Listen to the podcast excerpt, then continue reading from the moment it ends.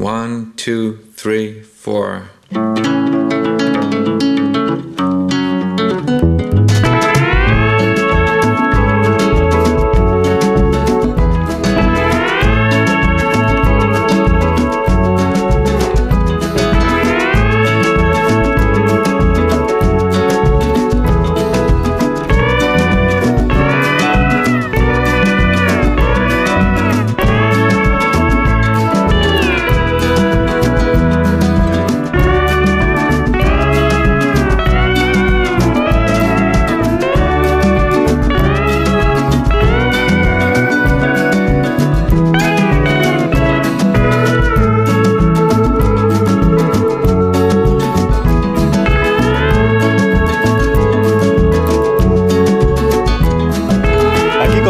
Cultureta de por las mañanas de los viernes, en donde Alsina, que es el programa que usted está escuchando en todas las emisoras de la cadena de Onda Cero más de uno. Y participan en este programa de por las mañanas de los viernes, ya lo sabe usted, que nos escucha pues todos los viernes, Rosa Belmonte. Hola Rosa, buenos días. Muy buenos días otra Buenos vez. días. Bueno, a lo mejor son oyentes que se acaban de incorporar a, a Pues la muy buenos de días cadena. desde el principio. A lo mejor nunca han escuchado ningún programa de Onda Cero y entonces no saben quiénes somos. Muy bien. Y habría que igual poner un poco en contexto, ¿no? Sergio del Molino, buenos días. Buenos días. Buenos ¿Vas días. a hacer una pequeña bio de solapa? así, Eh, de la España vacía. solapa? Ese- ese- Mira, ya está, la biografía de solapa, ya está. Sergio del Molino Todo es- resumido. Es, el escritor. Sí. Es el escritor, el de la España vacía y lo de Felipe. ¿no? Eso, muy Eso, bien, muy lo de bien, sí, Felipe. Y que algún día tendremos que volver a hablar de lo de Felipe y de su... Bueno, es igual. Sí. De que se, se- va a dar pie a que se hagan otras cosas. Muchas cosas, muchas cosas. ¿Se puede ahí. contar eso o no se puede contar? Sí, sí, sí, se puede Ah, contar, vale, pues, claro, pues- sí, sí, sí. Pues cuéntalo para que los oyentes sepan quién eres. No, pero eso, eh, bueno, al final voy a contar quién es Felipe González, realmente. Es un libro que se Es llama un- Un tal González y que una vez hecho el libro, pues ahora se va a hacer un- Una, una serie de televisión, una serie de televisión muy interesante y muy bien. Y además acaba de salir ahora el audiolibro.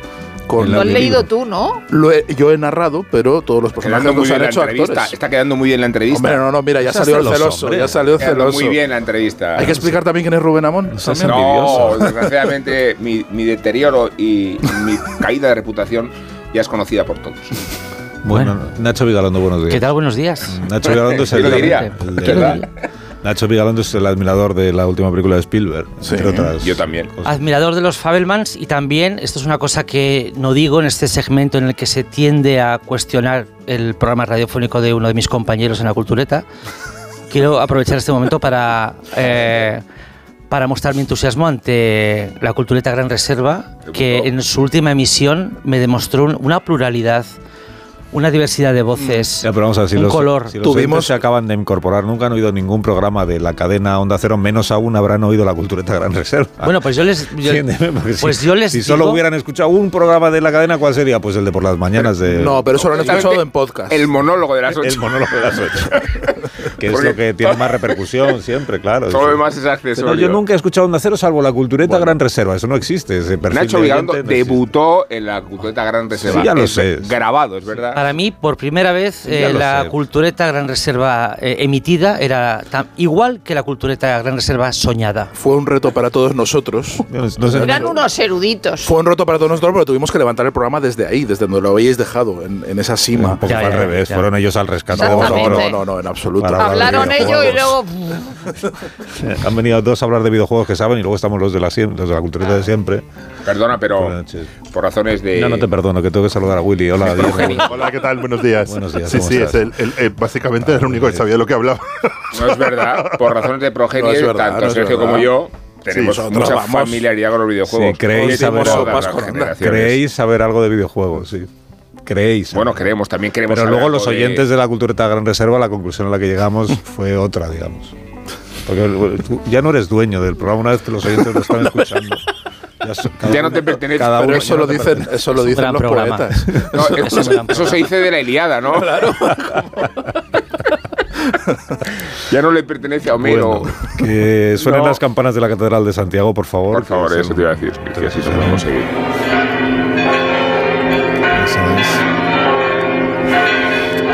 Celebrando la llegada de las, vaca- de las vacaciones y también el hecho de que la Universidad de Santiago vaya a distinguir eh, a una persona pues muy querida en este programa, madrina de es, es- es británica va a ser reconocida como doctora honoris causa, es cultureta, está jubilada, eh, se llama Mary y es muy amiga de Guillermo Altares.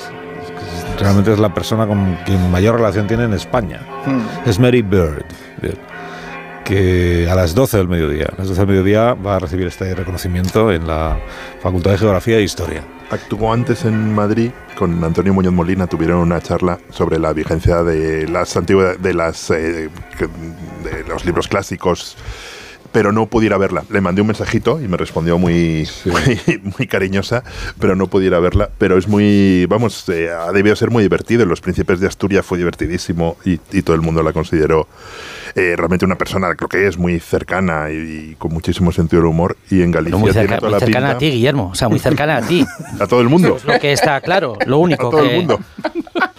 Bueno, parece. No, realmente. momento, que está Ay, llegando por el, Dios. el desayuno egipcio de, de Nacho Vigalondo, que es un escándalo, voy a retratarlo. ¿Desde De- cuándo de- en este programa traen el desayuno a los no, es colaboradores? que le han traído una taza de café con leche de loza fina, tres palmeras eh, que forman la bandera de no sé qué país. He de no decir, existir. Rubén, que las, las palmeras son las que trajo Nacho hace dos semanas.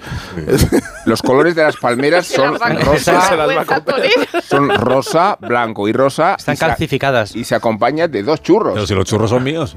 Ah, esto, vamos. ¿Quién ha dado permiso para Pero- ponerle dos churros a Nacho? An- al mayor elevado de los ministros, Pero- al más reputado líder de la oposición, Ni al incluso presentador del a la programa. jefatura del gobierno, se le han traído eh, eh, un, un desayuno así. Nunca. Nunca. Perdón, que hay, hay que intervenir, pero cuando se produce una noticia, un periodista tiene que Ahora contarlo. tenemos que hacer que Nacho intervenga con la boca llena siempre. Vamos a ver. ¿Puedo proponer que sigamos con el programa? La cultureta. Puede ser. Es que, es que Que le podéis, le podéis hacer escándalo. una foto, Estoy mirando. Le va a dar una subida de azúcar una en, en foto vivo. y subir las redes. A- Ahora mismo procedo. Las redes para que se, se vea. O sea, ¿quién viene a hacer un programa de radio teniéndose que comer todo eso en este, ver, en este Nacho, rato pues, que viene? eh, pues, Pero que estamos en directo. ¿eh? Os recuerdo que Claro que estamos en directo, por eso lo estamos contando. Voy a subirlo a redes. esto va a ser. Yo voy a. Esto igual ahora estáis, Voy a os hacer una estáis pausa. dejando llevar por el momento, pero esto es una liada, ¿eh? Una liada de Homero. Voy a pasárselo a Carlos Turner. Antes de la pausa, pausa. me gustaría hacer una, una, Un alegato, acotación. No, Una acotación. que es verdad que Mary Bird ha sido muy leal a la cultureta, tanto Sí. la matinal como la nocturna, pero nuestro verdadero ídolo actual en la forma en que se expresa Sí. en sus tweets es Simon Sega Montefiore, que Sí. hagamos lo que hagamos, le gusta y lo retuitea. Es No verdad- como, no como Mary Bear. Sí. No como Mary Bear. Es verdad que ha influido el entusiasmo con que tratamos sus libros, desde los Romanov hasta el último de las Pero a familias. Meriver también y le hemos tenido nuestros pechos en el Prado. Bueno, madre mía. Nuestros pechos. Sí. Meribel para creer. Pero Montefiore Quiero decir que los pechos no eran. No eran Se empieza a notar el azúcar que es. En el Prado hay muchos pechos. En el Prado hay muchos pechos. pero pero, Montefiore, ninguno, pero ninguno nuestro. que Pero- yo sepa. Pero Montefiore, en serio, no hay. Montefiore. Pero cualquier, porque en principio era Sí, sobre sus pero libros, tenéis- pero luego ya. Sí, sí, se, se ha hecho. hacer la prueba del 9 del oyente fiel, que es criticarle a él. O sea, tenéis que decir algo muy negativo sobre Montefiore. A ver Es si- que no se nos Hace ocurre. libros muy gordos. Por ejemplo, hace libros. Pero muy eso es un gordos. elogio. No tenemos motivos, no tenemos motivos. No, no, no. Pues estamos encantados. Los motivos Simón. se inventan. Y entonces criticas al oyente fiel y si sigue siendo fiel, entonces es que. Bueno, es decir que Guillermo, igual por defender a Mary Bear, con Sebán Montefiore estuvo un poco No. áspero. Estuvo un poco áspero. No, no, solo le dije que un libro de 1500 páginas. Sí, es verdad, Un pero- poco, un poco hostil. Es un poco como- hostil. No, y luego Un alguna cosa la dudamos y, y- y- Rubén nos riñó. Y, y- decía, ¿Cuál? vais a poner en duda el prestigio y la. Claro. no. No, no, yo, yo secundé la riña, además. Sí, es. sí, Es sí. que No, ya está También. bien. ¿Verdad, Willy y yo dudamos de algo? Entonces es que Amón ya está en el todo por la audiencia. ¿no? En Claro. Un oyente fiel y entonces ya no se le puede decir nada. ¿no? Que, le pueda. Willy puso en cuestión por la mañana en la cultureta de O sea, por la mañana hacer la alguna de buena. las cosas. Claro. Y- Pues puso y- en cuestión su género, nada menos. Y- su género yo- en estos tiempos en los que el género es tan relevante para. Y yo puse en cuestión para qué se puso en cuclillas Ma- María Antonieta. Pero también Sí, dije sí, que la sí, lectura de Jerusalén, de su libro sobre Jerusalén, en. Jerusalén, ha sido una de las lecturas más placenteras y Ah, interesantes de ya, mi vida. Luego quisiste complacerle. Y que el libro me gustó mucho, pero que eh, Pero tiene que pinta nada, de que fue se ha una- inventado la no, mitad, pero una- que no pasa nada. Pues esto es lo que demuestra. qué Aún así nos gusta. Una opinión calidoscópica, pero válida. O sea, Hombre, si perfectamente. remontas la evolución de la familia a 900.000 años, igual alguno detalle Algo se te cuela, inventar, algo se te cuela. Claro, si hablas del antecesor, tampoco vas a demuestra- describir con precisión. Esto demuestra que la cultureta de por las mañanas es, es más libre, ¿no? es más libre, es más, Sí. más, más, em- más Hay espontánea. una línea editorial. Se dice más ¿no? lo que uno noche, realmente que piensa que la el de la noche que está sometida a lo que es eh, Al reino del terror, sí. A mí sí, a la dictadura el- de la audiencia. Sí, Me es parece que está creciendo la, la cultureta de la noche. Está cogiendo cuerpo. En realidad no es la por el cul- clic, Está cogiendo color. es la cultureta calígula. Vigalondo que la cultureta de la noche está cogiendo cuerpo ocho años después. Un minuto ya. No contaré. Sí. cuerpo como el Papa. Está muy gordo el Papa, eso lo ha dicho Rosa y estoy de acuerdo. Más de uno en Onda Cero, donde Alsina. Bueno, como estamos en Viernes de Dolores, es tradición de la cultureta. Nacho no lo sabe. De hecho, no, no sabe cuántos años lleva la cultureta ganando peso. No, co- cogiendo peso. Cogiendo peso. Pero ganando, ganando peso está Nacho, ¿eh? que va por el segundo churro ya. Sí, no le pongáis, no le pongáis más, que los churros son míos. ¿Presionéis? Los churros son míos. Son míos, es que es verdad, los he pedido yo para mí, no para que se repartan aquí a cualquiera. Entonces, como es tradición en el Viernes de Dolores, en la cultureta, por las mañanas de los viernes, y a veces también en la otra, hablar de, eh, pues de películas de romanos. de películas de romanos, las siguen poniendo en televisión, no sé, como no hay tantas televisiones. Importante solo hay una, que es Antena 3, pero luego hay otras que ponen películas y ya no se hacen demasiadas películas de romanos o ya no interesan tanto, dice el guionista, pero todavía tenían mucho tirón popular a finales de los años 50. Vamos a contar esta historia. Se acababa de estrenar entonces una película un poco larga, un poco larga, que seguramente habréis visto todos, también los oyentes. ¿Por qué me has salvado? ¿Por qué ordenaste que no me encadenara? ¿Cuál es tu nombre? 41. Judá Benur. Judá Benur. La película se llama Ben-Hur. Segunda película de un joven director estadounidense que era un poco mandón. Pero solo os libraréis del terrible castigo de la crucifixión con una condición indispensable, que identifiquéis el cadáver o la persona, caso de que aún viva, del esclavo llamado Espartaco. Yo, yo soy Espartaco. Yo soy Espartaco. Yo soy Espartaco. Yo soy Espartaco. Yo soy Espartaco. Yo soy Espartaco. Yo soy Espartaco. La película se llama Yo soy Espartaco. Los grandes éxitos de un género que estaba pues en aquel momento pues en racha. Qué mejor que una película de romanos para solucionar los problemas económicos que tenía un estudio en concreto que era la 20th Century Fox. Sus directivos querían remontar con un taquillazo que fuera rápido y seguro y con un personaje que les había funcionado ya en el pasado. Era el personaje de Cleopatra. Entonces cogieron el guion de una versión muda del año 17 que había tenido mucho éxito y le pidieron a un guionista que le pusiera diálogos y la adaptara un poco. El presupuesto del proyecto era un millón y medio de dólares. La actriz principal para hacer de Cleopatra, decía el, texto que habían preparado, alguna del catálogo de la Fox, alguna que estuviera en nómina, o sea que no hubiera que fichar a nadie. El límite de tiempo, 64 días de rodaje. Lugar del rodaje, hombre, ¿dónde vas a rodar Cleopatra? Pues en Los Ángeles, en las propias instalaciones de la Fox. O sea, se buscaba que fuera una cosa sencilla, rápida y barata, pero nada de todo eso sucedió en realidad.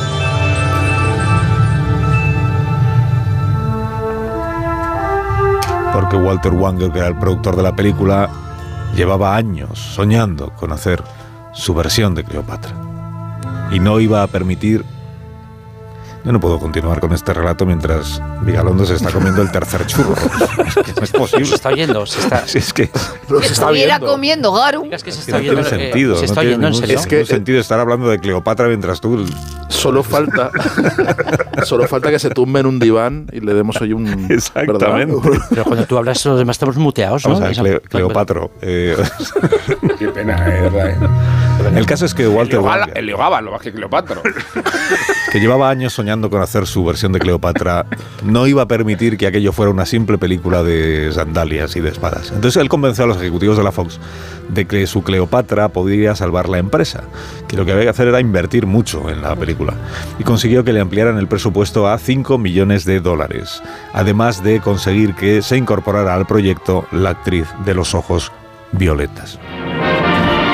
Motion picture casting achievement of the year is about to become a recorded fact as producer Walter Wanger introduces Elizabeth Taylor to 20th Century Fox executive producer Buddy Adler. The occasion, the Hollywood signing of the exotic Elizabeth for the most exotic role in her career. Y eso es como la exótica Elizabeth Taylor firmó un caché nunca antes visto, que era de un millón de dólares por esta película. Y luego el proyecto pues, se fue contagiando de ese mismo espíritu espléndido y el, el guion fue engordando. El guion llegó a ser tan grueso como la guía telefónica de Beverly Hills, se hacían entonces. La producción se movió desde los estudios de la Fox hasta los faraónicos estudios de Cinecittà en, en Roma. Con- contrataron nuevos actores, bueno, muy conocidos, Richard Barton, Rex Harrison, se cambió de director, ficharon a Mankiewicz, él añadió muchas escenas nuevas y luego voló a Los Ángeles para que le volvieran a aumentar el presupuesto varias veces, varias veces. Y el rodaje en lugar de 64 días duró 14 meses, sin escatimar en nada, ni en extras, ni en decorados, ni en vestidos, ni en joyas, ni en fieras, ni en edificios, con los mejores hoteles para sus estrellas, para y cuanto más locamente se iba gastando el dinero, más se interesaba la prensa por aquel rodaje exótico y extravagante. Y cuanto más se interesaba la prensa, pues más invertía la Fox, alimentando la expectación y su propia esperanza de recuperar después la inversión y arrasar en taquilla. Como toda publicidad era muy valiosa, sobre todo si se trataba, por ejemplo, de un romance entre alguien que estuviera casado, eh, pues entre Elizabeth Taylor y Richard Barton, pues se produjo esa situación y además el amorío fue censurado por el Vaticano, que siempre ha sido muy de censurar. El presupuesto aumentó hasta los 15 millones de dólares y después a los 20 millones de dólares y después a los 30 y también a los 40. 40 millones. Hasta entonces la película más cara había sido Ben Hur de 15 millones, pues esta 40. Cleopatra provocó escasez de materiales de construcción en Italia. Elizabeth Taylor cobró 7 millones en lugar de 1, sumando, claro, empezó a pasar horas extra y le salían 7 millones. La película fue montada primero en una versión de más de 5 horas y luego recortada para que solo quedara solo en 3. The world premiere of Cleopatra in New York, the biggest and most publicized Broadway has ever known. And is that surprising? It's the most talked about and the most expensive film ever made. But in the words of the critic in the New York Times, forget the fantastic sum, forget the length of time it took to make. The memorable thing is that it's surpassing entertainment, one of the great film epics of our day. Among those who attended this charity Bueno, así es como se estrenó Cleopatra. Durante cuatro meses estuvo colgado el cartel de no hay billetes en la mayoría de los cines que la proyectaban en Estados Unidos. Fue la película más taquillera del año. Fue un fenómeno social. También por el maquillaje, por la ropa que lleva la gente. Y sin embargo, los números no salían, porque se había gastado tantísimo dinero la Fox que tardaría una década en conseguir beneficios. Y los empezó a conseguir cuando los eh, derechos de la película fueron vendidos a las televisiones para que pudieran eh, proyectarla por ejemplo, en Semana Santa. Pasados 60 años desde aquel, eh, aquella Cleopatra, película que eh, igual se vuelve a ver este, esta Semana Santa en alguna de las cadenas o plataformas que, que la tienen junto al resto de los clásicos. Que es de lo que queréis hablar esta mañana, de películas de Semana Santa. Películas, fíjate, de Cleopatra en. Semana Santa. Sí. Y de romanos, claro, que están íntimamente En realidad. Cleopatra Sí, es- es mucho menos, se considera mucho menos película de romanos que, que Ben Hur, porque lógicamente en Ben Hur sale Jesucristo. Es decir, si no sale Jesucristo es menos, es menos de romanos la, Para que sea de romanos tiene que que ser la, judíos. la película. Pero es Películas buenas de romanos son las que salen los judíos. Pero, claro, ahí Claro. teníamos un subgénero de judíos Empezando, y cristianos. empezando por Jesucristo, Claro. que no era chino, ¿eh? Porque- Pero son películas de romanos de Eh, Semana Cleo, Santa. Técnicamente Peplum incluye cualquier película ambientada en la antigüedad. Era un Hombre, judío en el. Imperio Romano. Peplum es cualquier película ambientada en la antigüedad. Como el cáliz de plata, esa película horrible donde Paul Newman enseña las piernas. Y la túnica sagrada, Que a él ¿os le daba acordáis? mucha vergüenza. De la túnica sagrada, esa la ponían siempre. Y Sí. también ponían los Diez Mandamientos, que es un poco anterior a, Sí, Jesús, pero también muy colaba, anterior, muy anterior, colaba sí. como película de Semana Santa. De, de Cleopatra yo creo que resume la historia de Cleopatra, es que haya una versión de 4 horas y, y 23 minutos, una versión de 4 horas y 3 minutos que se estrenó a los 15 días después alguien metió ahí y dijo esto no puede ser, una versión de 3 horas y de 3 horas y una versión de 2 horas y media. Y que Mankiewicz quería hacer dos películas de 2 horas y Sí. media cada una, o sea que, realmente es el, el caos absoluto que representa esta película. Hay un libro Sí, Mm, que estuve constando de un tío que se llama John Solomon, de, se llama Peplum, El mundo antiguo en el cine, que cuenta mogollón de historias de, de, Cleopatra y Y una de las más, una de las más, hay dos que muestran cómo fue el rodaje. Una es que se les metió una gata, empezaron a oír maullidos debajo de uno de los decorados y de repente era una gata que había parido, entonces tuvieron que desmontar el decorado y volverla a montar para rescatar a la gata. 17 mil dólares. Luego, otro día, otra vez se les perdieron, que no sé cómo se pueden perder, 1.500 lanzas. Antes apareció 1.500 lanzas. Y luego, en la escena de la llegada de Cleopatra a Roma, que, que yo creo que es de las escenas más impresionantes de, de la historia del cine, eh, eh, fueron 4.500 extras y alquilaron elefantes. O sea que realmente, claro, eso an- antes del mundo de, de- de Internet, que puede replicar 7.000 orcos con, con, con, inteligencia, con inteligencia artificial y, y- y- y dibujos y lo que sea, realmente tenías que, que hacerlo, ¿no? Que Y- no- Y luego el, el- el caos y de los guionistas, donde he leído, lo que pasa es que solo no, no- luego en otros libros no he encontrado que hasta Lawrence Darrell escribió algunos diálogos que están Ben Edge, que no está acreditado, pero que Lawrence Darrell en algún momento dado le dieron a corregir Es que- el... Y, ade- y además durante el rodaje, Hay decir que el tanta guion se iba gente escribiendo. que no está acreditada, pero lo que, lo que está acreditado es que Cleopatra es una película inmensa, que es la última peli- el último peplum que se, que se grande que se rueda y Mm. además es una pe- de las últimas películas que se rueda tal como el cine estaba concebido entonces como como gran superproducción y luego se da la paradoja de que pese a ser una gran superproducción con un diseño de producción increíble, o sea, citado la escena de la, de la entrada de, de Cleopatra a Roma, que la utilizamos siempre cuando alguien se la da de, de importante, siempre citamos e- e- esa, esa escena. eh, el, rodaje fue caótico, hasta se, se- se- se escapó un león también.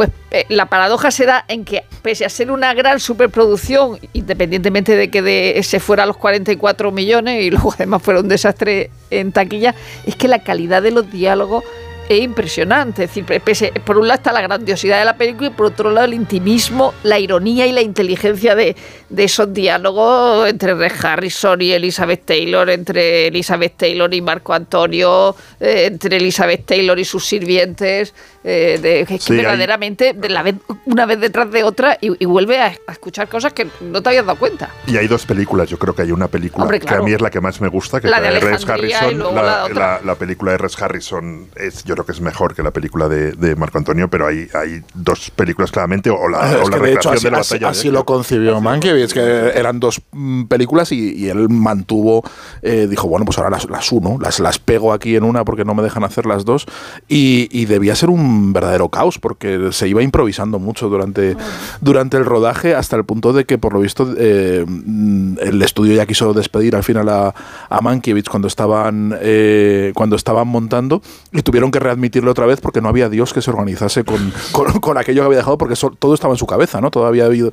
y Era, era un, caos de película, pero bueno, del caos han nacido cosas impresionantes. El- cuentan también que el, el set de Cinecittà el foro que construyen, el foro romano falso que construyen en Cinecittà, era más grande que el foro real de los, de, el- del- de los foros imperiales de, de- de Roma, ¿no? Es la última gran película. El- el- yo, eh, Peplum, la verdad que para mí Peplum, ya sé que ahora eh, los puristas de género, especialmente Guillermo Altares, dirán, no, Peplum es esto y tal.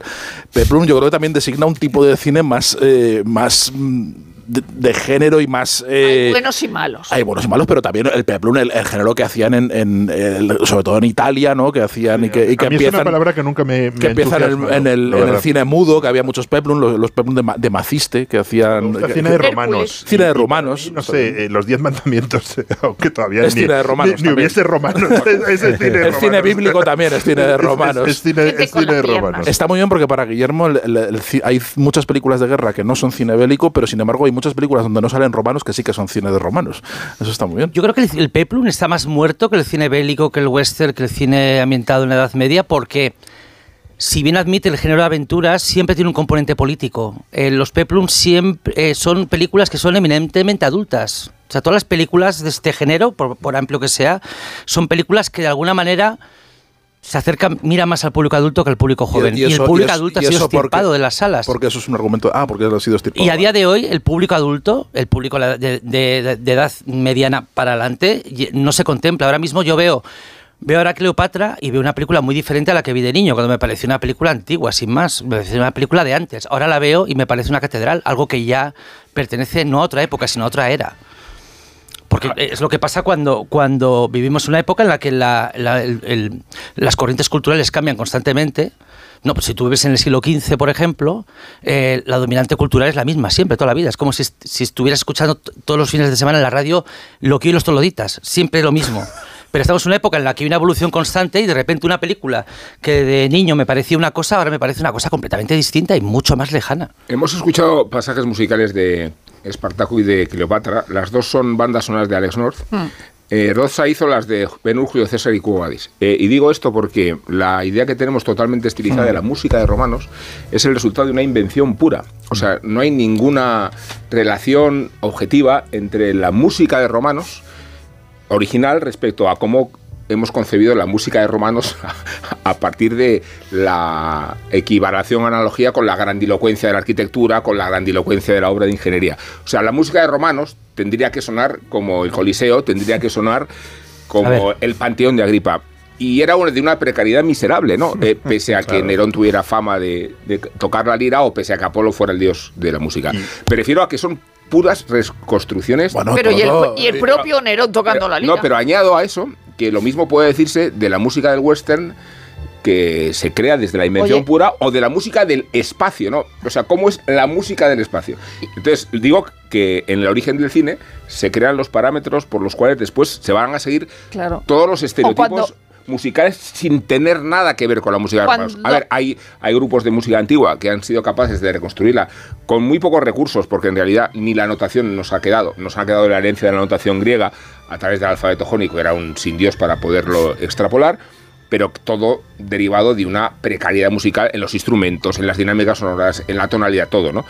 Y aún así pensamos que la música de romanos la concebían eh, Porque va acorde, estos términos de pura megalomanía va, y va acorde con la reconstrucción del cine de romanos como una- un, un espacio, eh, el de la antigüedad, muy con mucha retórica. totalmente estilizado. Muy limpio, muy estilizado, donde todo el mundo habla muy bien, donde todo el mundo se expresa estupendamente, di- di- divinamente, cuando sabemos además, entre otros por gracias a, a Meriver, Exacto, que es- era una especie de nido de ratas y cochambroso. Una y- ciudad y una, inmunda, una era ciudad Roma. inmunda, Pero no- Sobre pero todo donde la gente iba pisando República. Era una ciudad de un millón de habitantes. que, que Willy va a defender Roma. Pero una ciudad de un, mi- de un millón de habitantes Claro. Donde- que se incendiaba cada dos por tres. donde, donde no había cárceles, porque no se concebía la cárcel como concepto ni siquiera Era administrativo. una cloaca. y donde el código penal solo era vigente para eh, las personalidades de, de- de alcurnia. Claro. Luego, el crimen, la poderdumbre, la miseria, toda esa Roma verdadera, que es la Roma No de las cloacas, Pero la música. nunca ha sido No aparece en el cine. presente. Claro, la música es falsa, salvo en canciones para después de una guerra. Es decir, ¿por qué John Williams se le ocurre meter la tuba en tiburón y nos parece que no puede haber otra cosa que una tuba en tiburón cuando está poniendo su música? es decir, la cine de música romanos siempre es falsa. inevitable No, que claro. haya cambiado y moldeado nuestra manera de ver, de ver la, la- la Roma antigua, ¿no? Y yo creo que eso es una cosa que difícilmente, porque sigue habiendo, o sea, gran parte, parece una tontería, pero gran parte de lo que sabemos de la vida cotidiana en Roma, muchísimo se basa en los descubrimientos de Pompeya, en esa ciudad congelada, porque los demás se construyeron sobre ese, construyó, y sí, eran las dos cosas, era la podredumbre, que no debía ser muy diferente de la podredumbre de una ciudad medieval. Yo creo que, que las ciudades debían oler fatal hasta que se... No, por supuesto. El hasta que rasgo empezó- Willy era la, la violencia, una y ciudad la- muy difícil. y la demografía, Y a la vez un, mi- millón de habitantes. Pero que, que- quería contradecir a, a- a Nacho Muy con su propia obra. Y lo vas a con sus hacer. palmeras. Querías y lo, y lo su vas a propia hacer. obra, porque eh, yo creo que, Bueno. que, que tú eres la. esa, eh, justo antes de Cristo, es la prueba vigente de que el cine de romanos, en todas sus variedades, sigue siendo muy actual, porque esa serie bu- buenísima de la que soy gran yo. admirador, es una. Es una mm, además, eh, pertenece a un género que son el, un subgénero de las películas de romanos que son los, los romanos puteados en frontera. Que hay dos, hay, hay dos películas muy, muy, muy buenas de, de los tipos que van a buscar las águilas al otro lado del, del muro de Adriano, que son estupendas, y luego, justo antes de Cristo, que es un, un subgénero de películas de, de- de romanos. Pero yo creo que esa serie representa que, que yo creo que el, que, el, que el cine de romanos o las series de romanos o, o- o mirar Roma. Porque hay un momento de tensión, claramente lo estoy percibiendo, visualmente se percibe, ustedes también, la tensión entre Nacho y Willy por esta alusión que Nacho le ha tirado un churro. a pero su. La propio trabajo, palmera utilizar su propio trabajo para desmentirle. Un momento, un momento, a ver si nos Sí, sí. enfriamos y enseguida volvemos. Estás cebando, ¿no? El- No, la estoy polémica. tratando de enfriar la tensión, porque veo que esto va a acabar mal.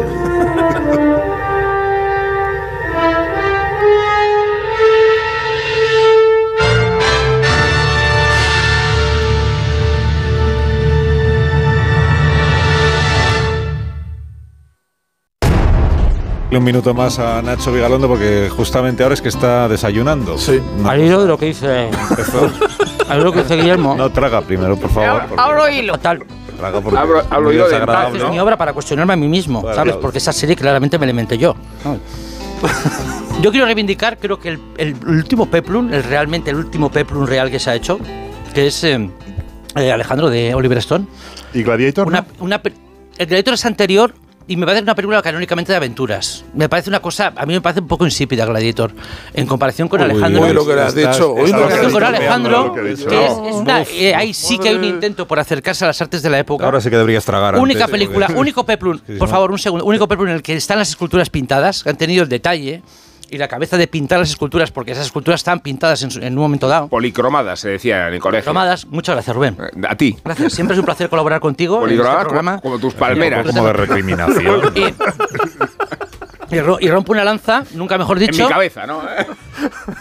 Rompo una lanza, nunca mejor dicho, por eh, Oliver Stone, dicho, que es un, directo, un tipo de director que hoy en día no existe, y por, eh, por Alejandro, que es una película que yo creo que se está revalorizando cuanto más nos Alejandro de Es la una época película que me gusta estreno. mucho, pero que no te gusta. Basta ya de chistes. No, Cuando- como he dicho, me he semana- perdido. La Semana. Santa no es propia Cuanto de más los. Alejandros del estreno. Sí, No, los es. Alejandro. No, es- tampoco, hay, tampoco hay por qué darse por Nos enterado. vamos a Alejandro, nos vamos a Alejandro, nos vamos a Alejandro del, del núcleo de la cuestión de la que estamos hablando hoy. Por favor, no nos alejandremos. Más no del todo. Este- este- A ver, Alejandro Altares.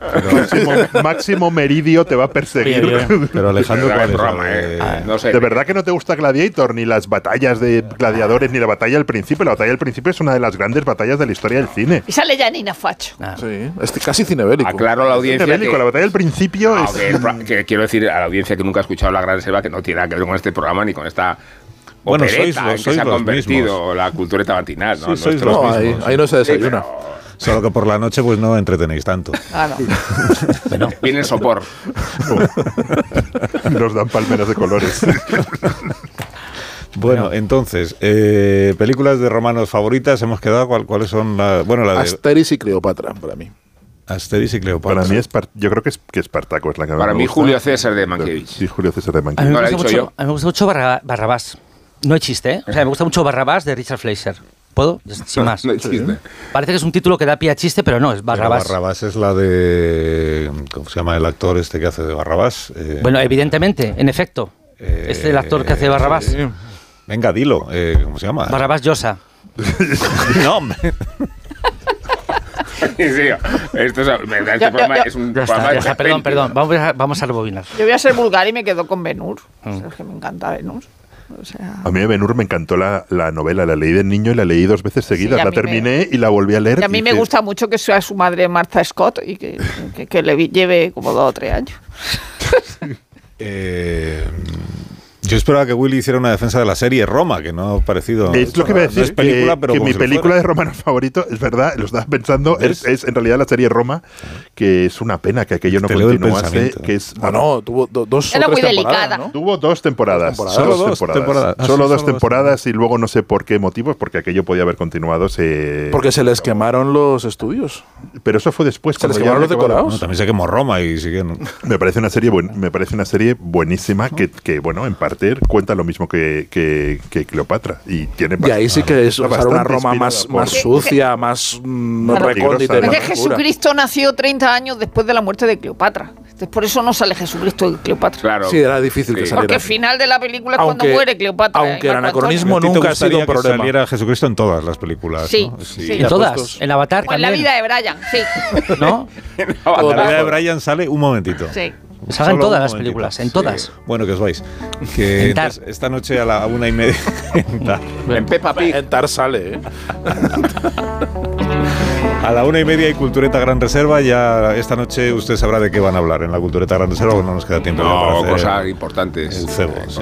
Ahí sí que va a salir Jesucristo. Un poco pues Vamos como lo, hablar lo de- mismo de esta mañana, pero en. Bueno, adiós Sergio. Jesucristo, realidad Adiós, ficción. adiós. ¿no? Adiós Rosa. ¿Realidad o ficción? Adiós Nacho. Un beso. Adiós, Adiós, Amón. adiós, adiós. En cuatro minutos Adiós. sigamos. Un poco por testigo. A las 12. que los dioses os acompañen Mucho adiós.